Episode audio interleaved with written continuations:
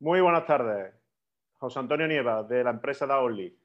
Otra tarde más estamos aquí en un directo y, en primer lugar, como podéis ver, aquí, ya somos mil seguidores en Facebook. Muchas gracias por vuestro apoyo y a ver si pronto podemos subir esta cifra. ¿eh?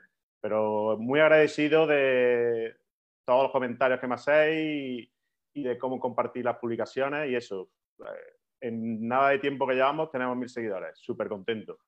Y hoy os queríamos hablar ya precisamente, eh, me escribieron y me dijeron que hablara de que, por qué muerden los gatos, ¿no? Porque dice, tía, ¿por qué no me habla, a ver si habla un día que a mi madre, no sé por qué, le, muerde el gato, no sé qué, a ver si me puede decir, ¿no? Entonces hoy vamos, además mucha gente me ha dicho que no hablamos, que hablamos mucho de los perros, que no hablamos tanto de los gatos, así que hoy vamos a hablar de los gatos, ¿no? Vamos a hablar por qué muerde los gatos, ¿no? Principio podríamos decir que hay una leyenda negra, ¿no? En, cuanto a los gatos, ¿no? De que si son más ariscos, que si son más independientes, ¿no? Que son más esquivos, ¿no?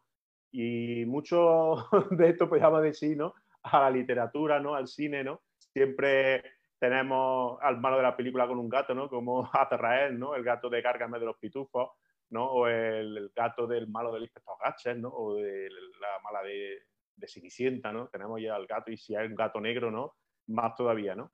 Pero los que conocemos los gatos, ¿no? Y sabemos que esto también que no es así, ¿no? Que pasa que hay que entenderlo, ¿no? Y entonces os voy a explicar que puede pasar lógicamente que el gato muerda, ¿no? Que te muerda a ti, ¿no? A, tu propio, a su propio dueño, ¿no? Entonces podríamos, mm, os voy a comentar, por ejemplo, cuatro factores ¿no? que pueden hacer que tu gato te muerda, ¿no? En primer lugar, como sabéis, los animales, los gatos son animales felinos, ¿no? Y desde chiquitos ellos juegan a, casarse, ¿no? La madre incluso juega con ellos, ¿no? Les mueve la cola, ¿no? Para que sea el juego este de persecución y presa, ¿no?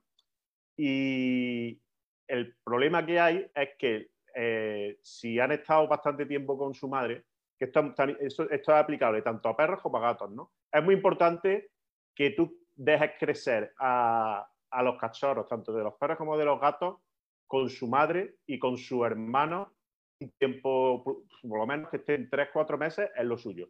Hay muchas veces que nada más que tienen un mes se lo quitan y, y, ya o lo venden o lo regalan. Y es súper importante. Los tres, cuatro primeros meses de la vida de un cachorro, tanto de perro como de gato, es totalmente fundamental y va a marcar totalmente su comportamiento durante toda su vida. ¿no? Esas aprender a socializarse, aprender el, relacionarse con, su hermano, con, los perros, con los gatos.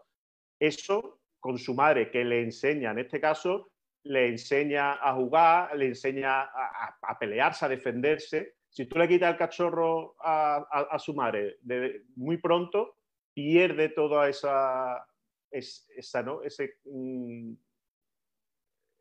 ¿cómo explicarlo? Que le afecta mucho eh, en, su comportamiento en la edad adulta, ¿no? O sea, que es fundamental. Entonces, si de chico no ha aprendido la, intensidad del, mordisco, hay una intensidad que es para que está jugando, otra que está al ataque, ¿no? Y si de chico no ha aprendido eso, pues cuando sea grande al final es lo que está intentando jugar, pero no controla esa fuerza, ¿no? Y entonces, pues, te muerde, ¿no? Entonces, después, eh, también podemos eh, segundo factor es que tú de chiquitito, si estás jugando con tu gato y empiezas a jugar con la mano para que, y te muerde la gata y, te muerde y te muerde, así, pero claro, cuando es chiquito, los mordiscos que te da son leves, ¿no?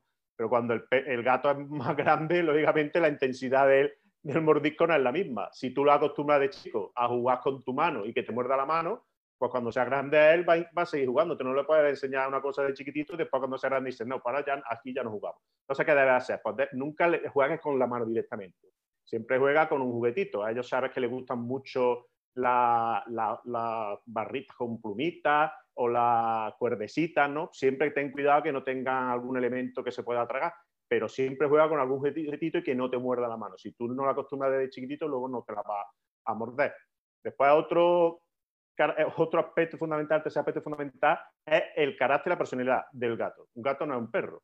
Y lógicamente hay momentos que no quiere que la acaricie y hay muy, algunos lugares que no quiere la caricia. Tú a un perro se te pone así boca arriba, la acaricia la barriga, le encanta. El gato, no sé si había oído el dicho, supongo que sí, ¿no? Dice, se está defendiendo como gato panza arriba. ¿Qué significa eso? el gato no le gusta que le acaricie la barriga. En el momento que se encuentra así, es lo que eh, eh, cree que le va a invadir su espacio y es lo que hace es atacarte. Entonces, normalmente la barriga no le gusta nunca que le acaricie la barriga. Lógicamente, esto no es una regla absoluta para todos los gatos. Hay gatos que los le puede gustar y hay gatos que les gusta en un sitio, gatos. Pero normalmente a ellos les gusta que le acaricie en la cabeza y en la parte de atrás, donde está ya parte de la cola, sí le gusta. Pero normalmente la barriga, como hemos dicho, no le gusta. Lógicamente, tú eres, la que tienes que, tú eres el, que tiene, la que tienes que observar. Eh, lógicamente, si tú vives con tu gato, pues tienes que observar dónde le gusta o dónde no le gusta que la acaricies, ¿vale? Y después el último aspecto, ¿no? el último factor ¿no? por el que te puede morder es como se dice, ¿no? mordisco de amor, ¿no? Love bites en inglés, ¿no? O sea, que te muerde por eso, porque lógicamente te quiere y es una forma de expresarse el que te quiere, pues te da unos mordisquitos, pero lógicamente algunas veces pues se va un poquito, ¿no? Se pierde el control y, da un poquito más fuerte de la cuenta, ¿no? Entonces, ahí en ese momento que te da, lo que debes hacer es mm, reducir, lógicamente, la intensidad de la caricia y dejar que se vaya, ¿no? Aparte, eh, tienes que saber que también el gato puede tener un día malo, ¿no? Como tenemos todas las personas, ¿no? Y entonces, o cuando llegan visita a casa, hay gatos que, ya también lo pasa a algunos perros, que no les gusta la visita, entonces si tú llegas a visita y el, gato se esconde, no vayas por ahí a traerlo. Mira, vamos a enseñarte porque si él no está allí, no lo saques de su escondite, ¿no? Porque al final lo que va a hacer que los se va a enfadar y al final va a tener un problema, ¿no? Entonces, yo siempre te recomiendo que no, si él, se, cuando llega alguien se quita de en medio, déjalo estar, ¿no? Y tienes que tener en cuenta también, muy, muy importante, que si te muerde, instintivamente a lo mejor tú quieres quitar la mano. Y eso es peor porque lo que hace es, todo, es todavía empeorarlo si te muerde una mano, lo que debes hacer es intentar despistarla con otra mano, con un juguetito y que se vaya, porque si intentas quitarla, al final lo que va a conseguir que te muerda más, ¿vale? Entonces, en resumen, podríamos decir, ¿no? Cuatro factores, ¿no? Para que intentes que no te muerda, ¿no? Tu gato, ¿no? Primero, no juegues con, tus manos con él cuando está pequeño. Después, ten muy en cuenta desde eh, que conviva contigo las zonas que le gusta y que no le gusta que la acaricia. No lo saques cuando él está escondido y no quiere cuentas con nadie, déjalo donde está. Y cuando te dé esos mordisquitos de amor, ¿no? Reduce la intensidad de las caricias, ¿no? Y déjalo ir. ¿De acuerdo? Pues muchas gracias. Si queréis comentarme cualquier cosa, escribidme, ¿vale? Muchas gracias y buenas tardes.